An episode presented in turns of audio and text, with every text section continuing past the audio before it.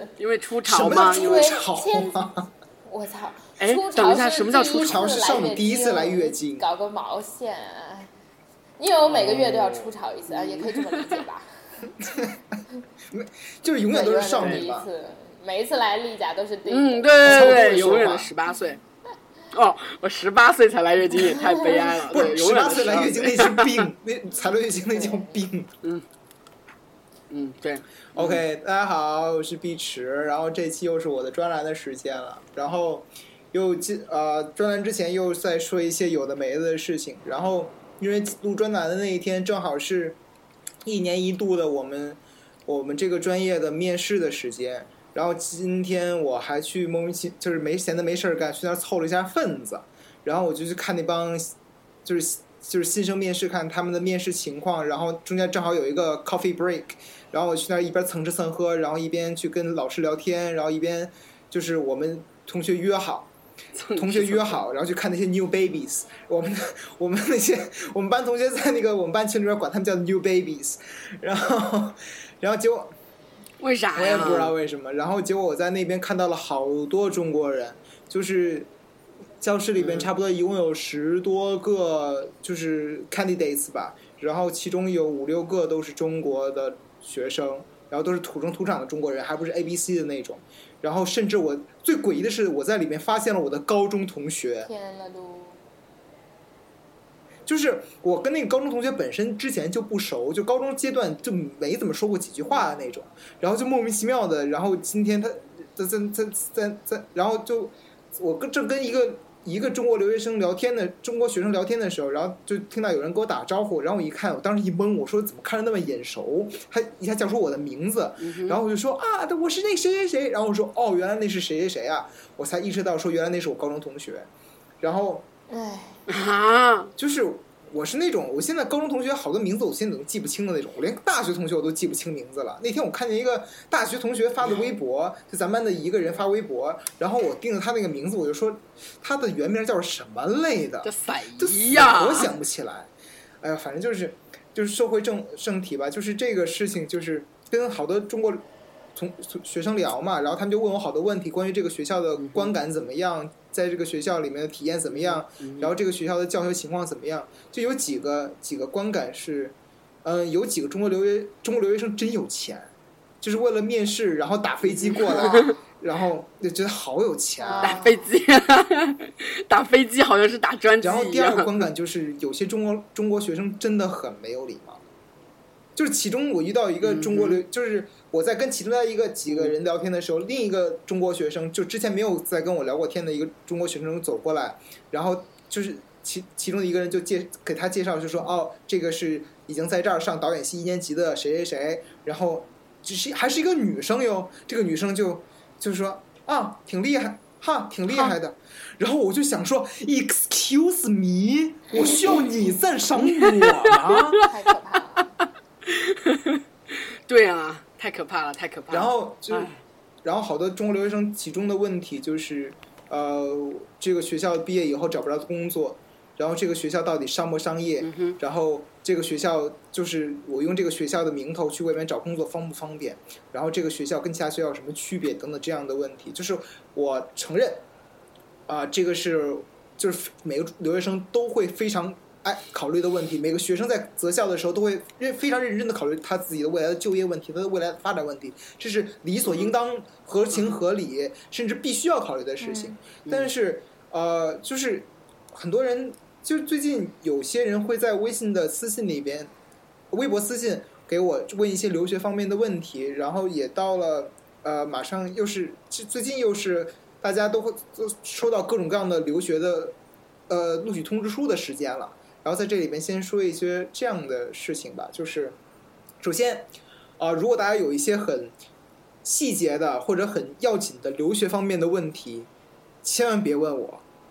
就是因为我觉得我不能害你们，嗯对吧？我的留学过程是怎么样的呢？就是所有的材料都是靠自己 DIY 的，就是这两个我的两个战友是亲历了我怎么准备我的所谓留学简历的这一个过程，就是我只是。在九月份的时候，上每个大学的网站上查一下这个大学需要大四的九年九月份哟，大四的九月份去每个大学的主页上面去查这个大学申请它需要交什么材料，然后一想，哦，我好像有一个本科期间拍的微电影，好像还有几个话剧演的话剧的片段，那我就把它们剪一块变成一个集锦，像变成作品集就好了。然后好像还有一个 personal statement，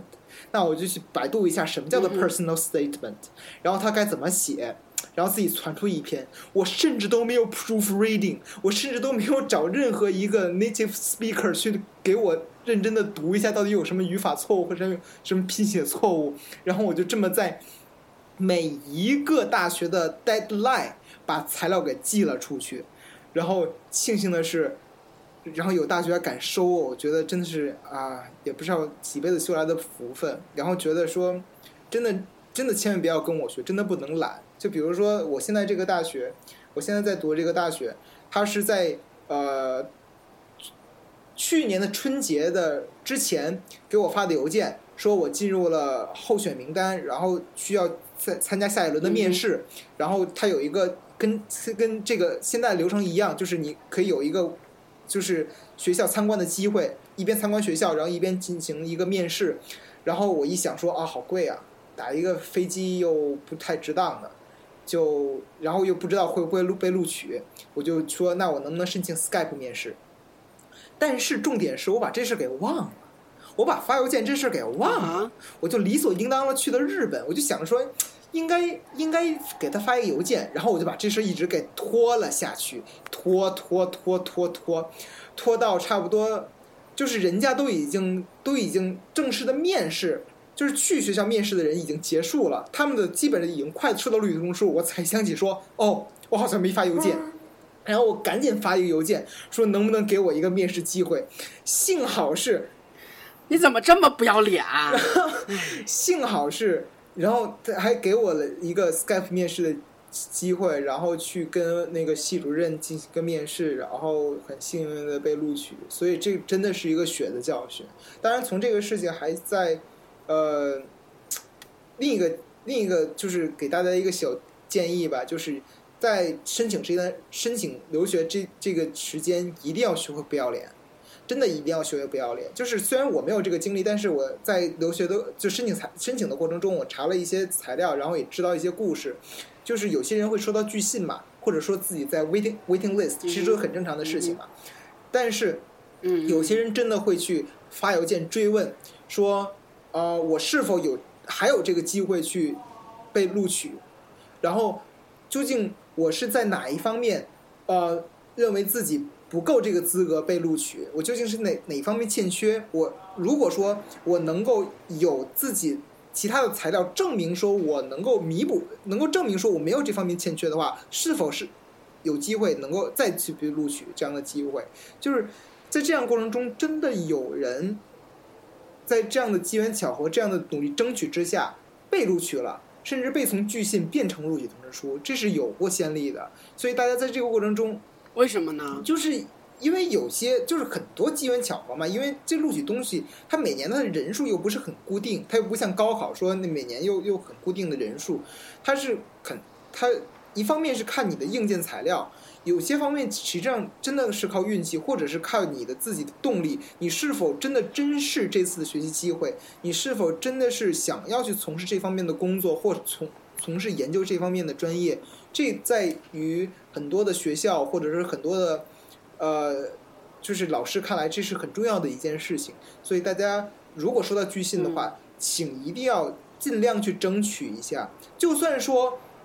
还是没有被录取。那么至少说我在这过程中知道说知道我到底在哪一方面有欠缺，我究竟是自己的语言水平不够，还是究竟是我的学术背景不够不够强，还是说我在这方面的实习经历不够，还是说我没有表现出我对这个专业所表应该表现出的热情或者是需求？那么这都是一个很好的教训，这都是会给你自己未来的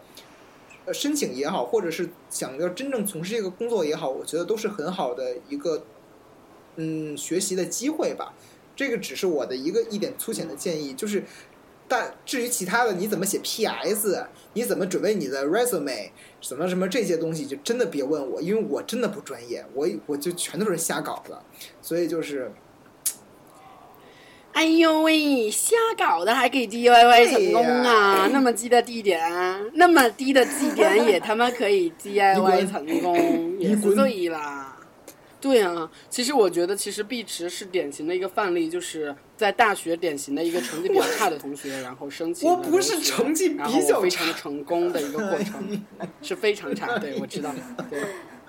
咱们反正三个人半斤八啊，两，只就是这样。我来说句公道话，就是我们三个的成绩，那个就几乎可以算是同一档的。我们真的在正太的中间偏后那么一丢丢。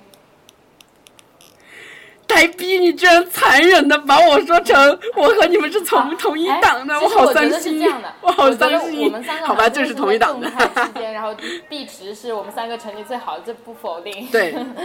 谁让他长得最低丑？的 我双学位绩点高啊，耶！你说的是啊我吧？你刚刚说碧池的时候，你应该说是扯淡吧？最高的。然后对但呀、是，对，其实也很低，对，碧不池是最低的不然后他也长得最丑。真的是在正态分布的中间，然后稍微往前，稍微往后，我可能是刚好是中间，因为我三点五，三点五是正态的中间吧，嗯，嗯，对吧？我是的，是的。我我我我三点哎，四级，不过我想说说哎这个话题对呀我我可能是因为到了研究生，然后接嗯触到各种各样的人。我想说的是，绩点真的不是你你就是我知道，比如说我室友有个人大的，他们的绩点真的是三点七以上。他们觉得如果你的绩点要是三点七，你就是差生了。他们三点八、嗯三点九，这是一个学校的风格。就是有的学校他知道你可能会申请，他知道你可能以后会用，所以他平均分就给的很高，或者他们没有正态分布的调分和要求。所以嗯就是当时那个人大同学说，哎，我听说你们一个师姐三点六几，然后是你们那儿第几名，我就想你们成绩好差呀。我心里就想去你妈了个逼，就是就是就是。对呀、啊我想说就是你懂这个成北大吗？比如说二年级的可能真的是六十多分，但是比如说在三三点五往上去的就是优秀，而且比如说北大是有优秀率的，就是你只有百全班百分之前三十才能进优秀。嗯、就是不论你的成绩，比如说每个人都考了九十九，你考了九十八，你可能就会被正派到七十多分。如果全班同学都考了六十，你考六十一，你就会被正派到九十多分。所以这个系统还不一样，而且尤其是现在的有些土鸡大学，好吧，我就是嗯。对不起，自带北大光环。对，不是，我不是歧视你们的二本狗同学啊，我是歧二本狗视这些的校规或者制度不够统一，或者大家评分的制度不够统一。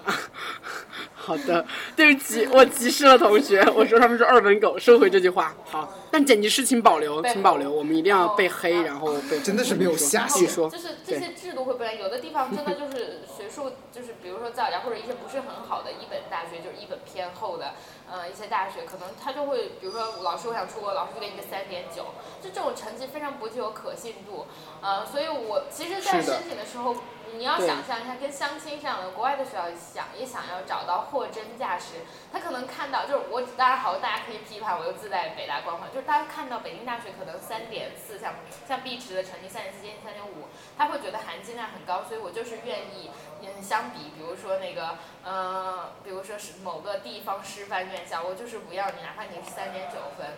所以我觉得，对于绩点，对于你自己的成绩，对于你的 PS 或者你，大家都不要自卑。如果你真的对这个事业有热情，比如说碧池真的是想当导演，他不 care 什么名校哈佛的啊怎么样，so what 啊，或者他有点 care，他装会不 care，或者你，比如说为了移民啊，或者只是为了混个学历，我觉得真的如北大的老教授蔡元培讲，如果只是为了学历，真的在自误，就是耽误自己的前程。而如果你真的想要学想自己想学的东西，想要做嗯你想做的事情，你会发现你之前的人生无数个积累的细节都在 contribute 你这个 goal。所以嗯，这也是我听那个碧池觉得特别感慨，就是也觉得他是我们三个中其实最最知道自己想做什么的一个人，可能我是最不知道自己想做什么的一个人。然后哎呀妈呀！一下子就把终于有一个壁纸排得捧臭脚的机会快贬低一下他，他丑。嗯，对对对，上期一直想捧臭脚，一直对没有捧成然后这期终于找着一个机机会，可不容易了。呃，对，继续说这个句话，然后还有最最后还有一个补充一个 tip 吧，就是大家申就是还还在考虑说要不要申请的同学，就是呃之前。呃，但扯淡曾经在那个平台上面发表一篇文章嘛，说如何度过这狗日的四年嘛，其中就是你一定要提前做好决定，你究竟毕业之后你想干什么。其中就是现在还有好多在在校的学生，他们在考虑说以后要不要出国。那么，首先对在申请这件事情上上面来说，我觉得一定不要盲目，然后一定要想清楚自己想学什么专业，在定好什么专业之后，一定要做好资料，就是查好这个学校的各种资料。这个学校它到底的教学目的是什么？它的教学特色是什么？它的师资设备是怎么样的？它跟其他的同等类的学校，它又是有什么样的区别？一定要做好资料。就比如说我们这个学，请问碧池你自己做好了吗？你自己也他妈是大四的时候，是上学期才紧巴紧巴的考完试，然后上学期才开始 DIY，然后不断的 delay，然后恰恰赶在大战之前提交了自己的 DIY 材料的好吗？你就是一个教训，教训，我是个写写的教教训但是我其实觉得我还是算幸运的，虽然说，嗯、嗯就是我我申请了，我基本上当时申请的就是所有排名靠前的电影院校，我把基本上把四所靠排排名靠前的电影院校全都给申请了，然后被其中两所录取，然后选择了这一所，是这样。嗯，其实我们三个都是一类人，就是我们非常愿意自己确定了什么东西就自己去探寻，然后自己去寻求答案。然后如果说自己寻求不了答案，就寻求多方面的帮助。然后不仅是师兄师姐，还有各种资源，然后疯狂的去勾搭，然后疯狂的去 DIY。嗯，但是坦诚的讲，大学生能做到这样像我们三个的水平的，其实还是很少。所以说，他们是需要一群人或者是一个人，嗯，乃至付费的都可以的，就是一个过来人跟他们讲，你应该这么做，应该这么做，然后很多这种信息、这种敲门砖，你要给他，因为他们找不到。事实上，就是很多大学生就这么蠢。斥中介，我没有选择中介的原因是因为我穷，我没钱，我没法付得起几万块钱，嗯然后去申请留学，就是所以我没有申，所以只能嗯那北大的一般都不会选择中介哎哎，等一下，我我我就是到中介这啊个话题，我也颇有感触，因为当时我身边有很多同学，嗯、都在申请。然后其实我觉得北大同学还是相对有点自卑，或者大家真的很担心没有学上，还是多多少少会介意一些中介。嗯、我想说是这个问题比较有趣，是因为其实我想告诉大家，有的时候中介的人可能比你还差。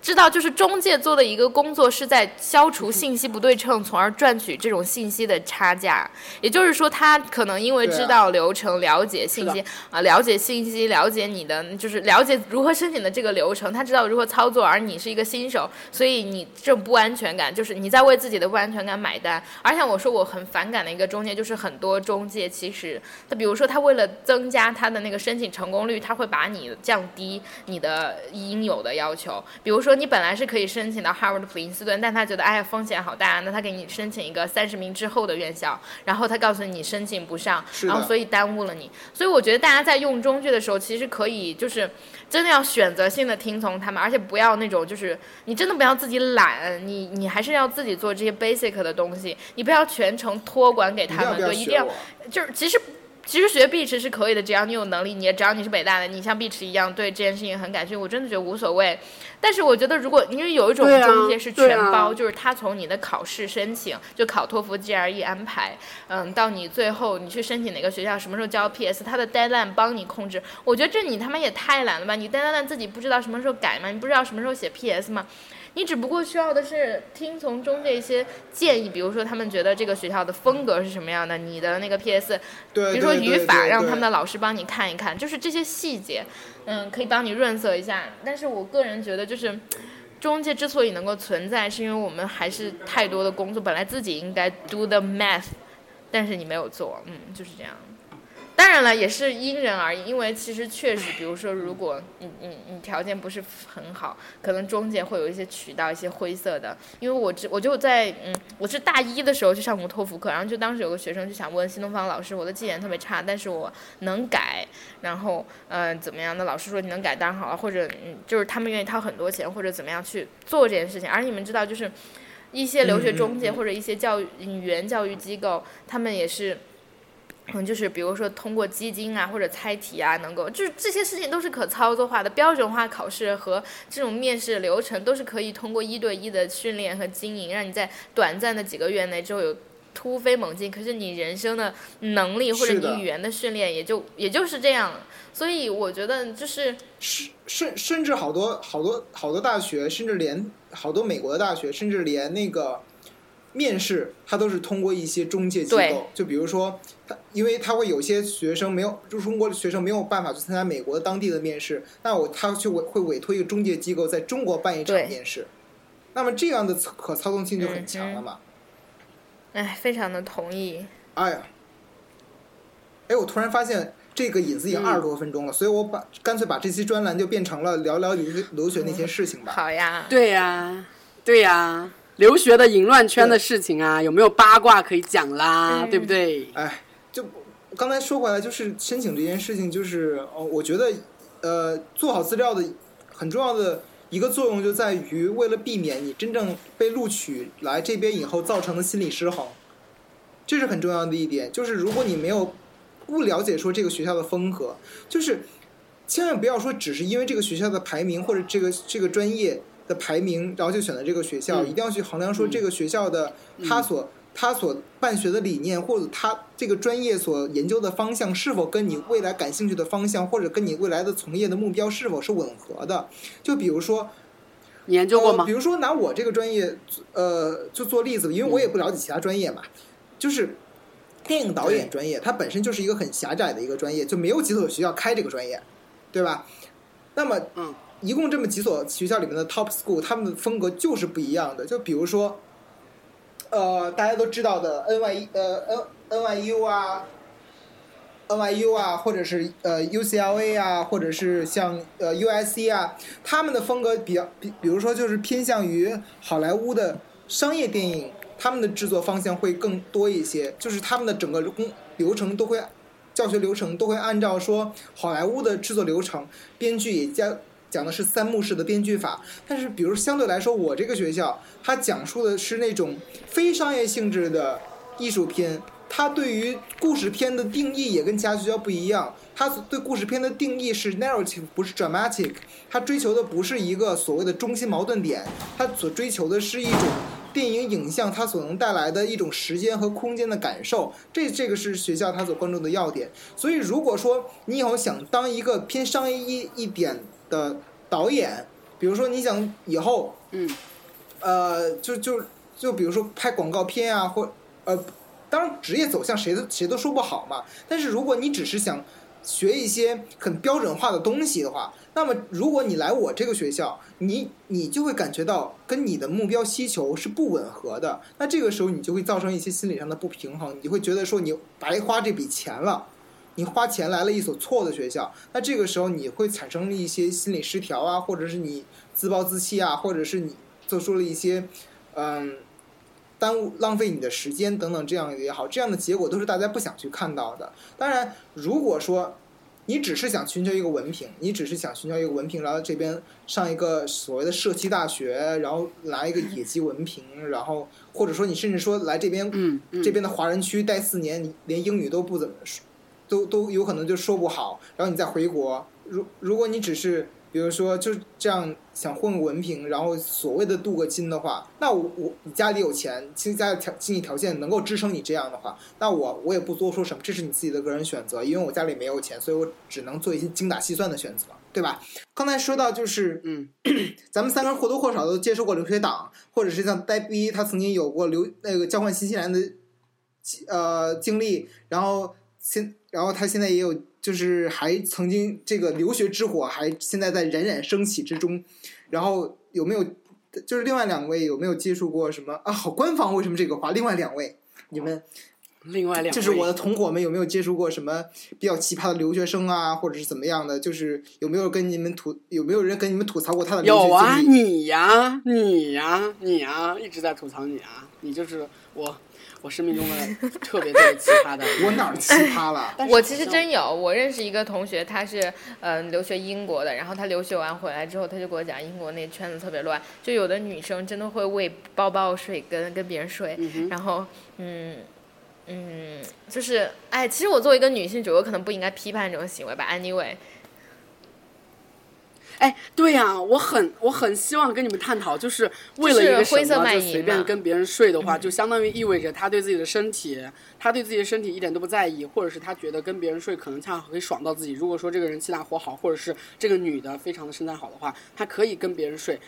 这意意含着我们有一个默认，就是随意跟别人睡是不对的，这第一。然后第二就是男生睡女生和女生睡男生，一定是女生占便宜的，哦，一定是男生占便宜的。哎，我觉得就是如果说真的是很淫乱的那种圈子，他们会不会不这样认为啊？就是一个女生肯定会认为，嗯，我觉得我为一个包包睡的话，我是划算的，而且不你听我讲，就是刚刚你说的前两个问题是非常有女。性色彩的，非常批判的看，就是这种设定。可是我在想说，和现实生活剥离开来，就是我们以为可能留学生会更开放，我们以为西方人更开放。我我现在在节目正式的告诉你们，这都是错的。就是首先我想说，很多留学生也是从中国出去，他和你们一样，就是和我们一样，可能那个环境或者曾经在环境非常的传统，但是传就是他们可能是思想走在后面，行为走在前面，就是他们传统不能阻碍他们干坏事。就像古人讲廉孝礼仪，你是不是觉得非常的传统啊？但是古人到时到时候各种干坏事儿也很淫乱啊，断袖之癖也很淫乱呀。别淫乱，对，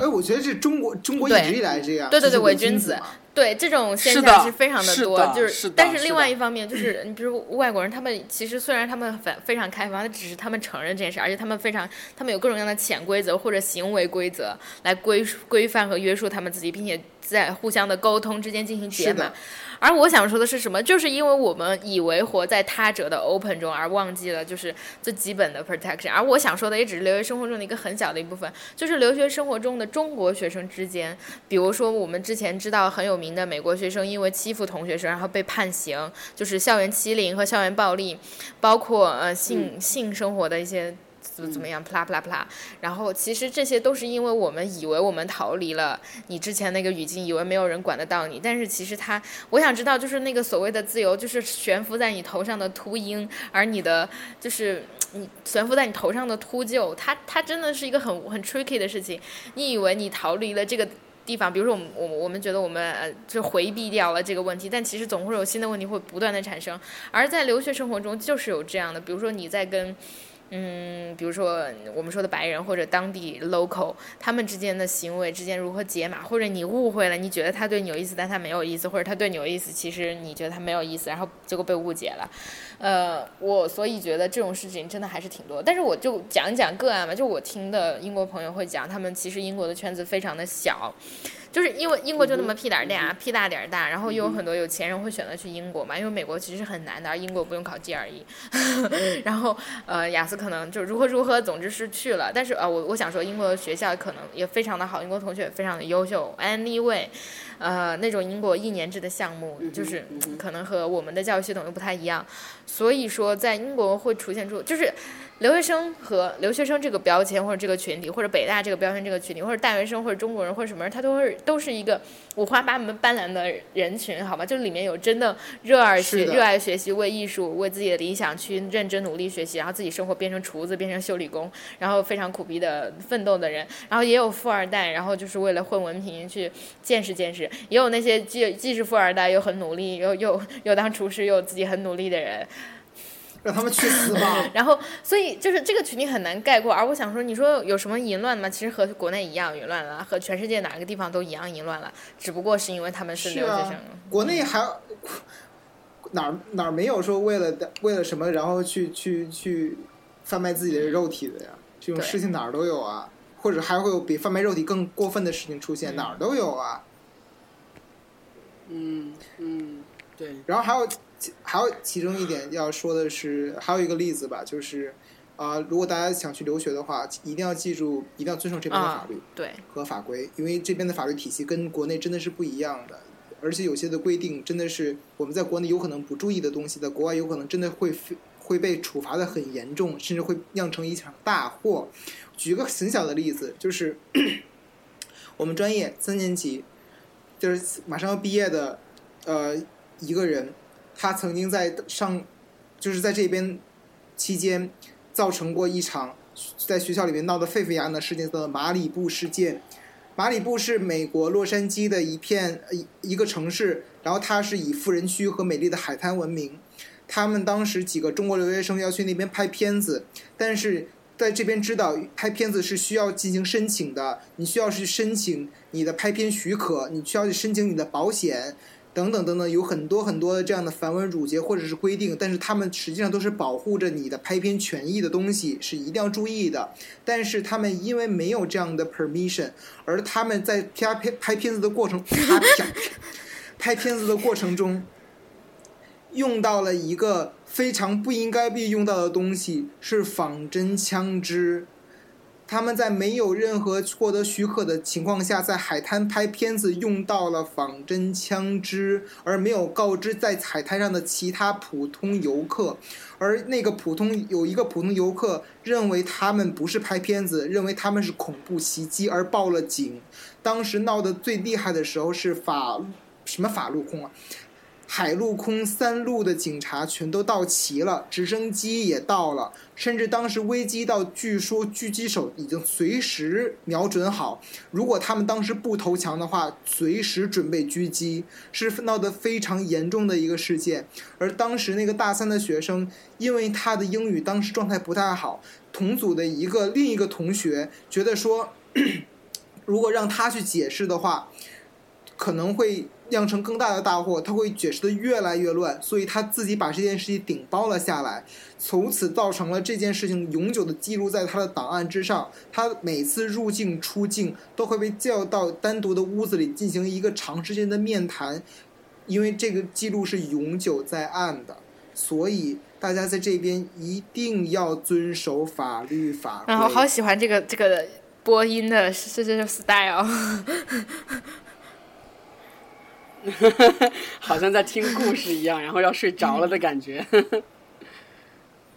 好吧，就这样遵守法律法规吧。那碧池有没有知道，就是你们那个圈子小不小？然后大家是不是也跟中国人在一起啊？在留学的时候，我觉得不找一个人在一起会不会特别孤独、其实第一点肯定是在留异异国他乡嘛，嗯你遇到一个跟你文化背景相似、同样有语言基础的人，你跟他自然而然都会产生一种亲切感，这是肯定的，对吧？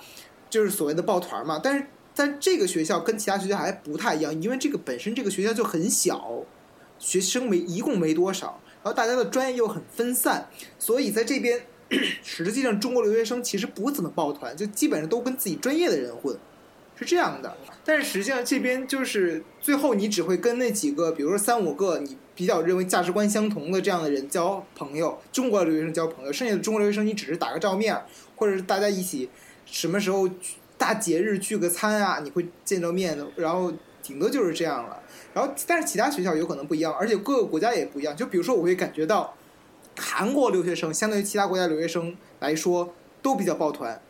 我进到那个学校里面看到一群韩国人，然后在那边聊天，真的是韩国留学生真的很抱团，嗯，就包括北大不也是嘛，嗯，对吧？是的，嗯其实是的，对，是是是是是，嗯。就是韩国，我就记得曾经看过一部那个电影嘛，就是一部很烂俗的一个美国的青春片，叫呃《完美音调》吧，其中就是讲的那个女主角她刚上大学，她的同居的室友是一个韩国留学生，然后她每那个韩国留学生都对她特别冷漠，就那种亚西方人认为的亚洲人的冷漠，嗯嗯嗯你懂吧？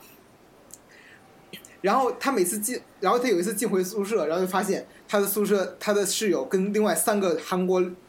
韩国女生一起坐那儿，然后在那儿看电视，然后就跟四个僵尸一样，然后对她，然后看看他一眼，就那种感觉，就是在，其好像就是在黑韩国留学生真的，好像是在美国真的很抱团。嗯，在中国也很抱团啊，他们在 everywhere 都很抱团，我不知道为什么，可能是因为他们觉得自己比较弱势吧？。韩国人会觉得自己弱势吧韩国好强大，就叽叽呱叽呱的。哦，对不起，我又政治不正确。好吧，反正就是反正在北大也是这样的呀，就叽叽歪歪、唧唧歪歪的。哎，然后，哎，淫乱这个事情，哎，其实，呃，这边有有那个，就是有两个中国留学生，然后，哎，有两对儿吧，一对儿现在已经分手了，然后一对儿有一个特别抓马的事情，我录节目之后跟你讲，因为那个。这个这个事情现在不是很多人知道，就特别特别抓马，到时候一定跟你讲。嗯，妈的，你在吊人家胃口，这句话一定要保留啊！观众，我就是不给你吃，不给你听，这是我们三个人的秘密。好的，那就这样吧，我赶紧听吧。拜拜就这样结束吧。拜拜。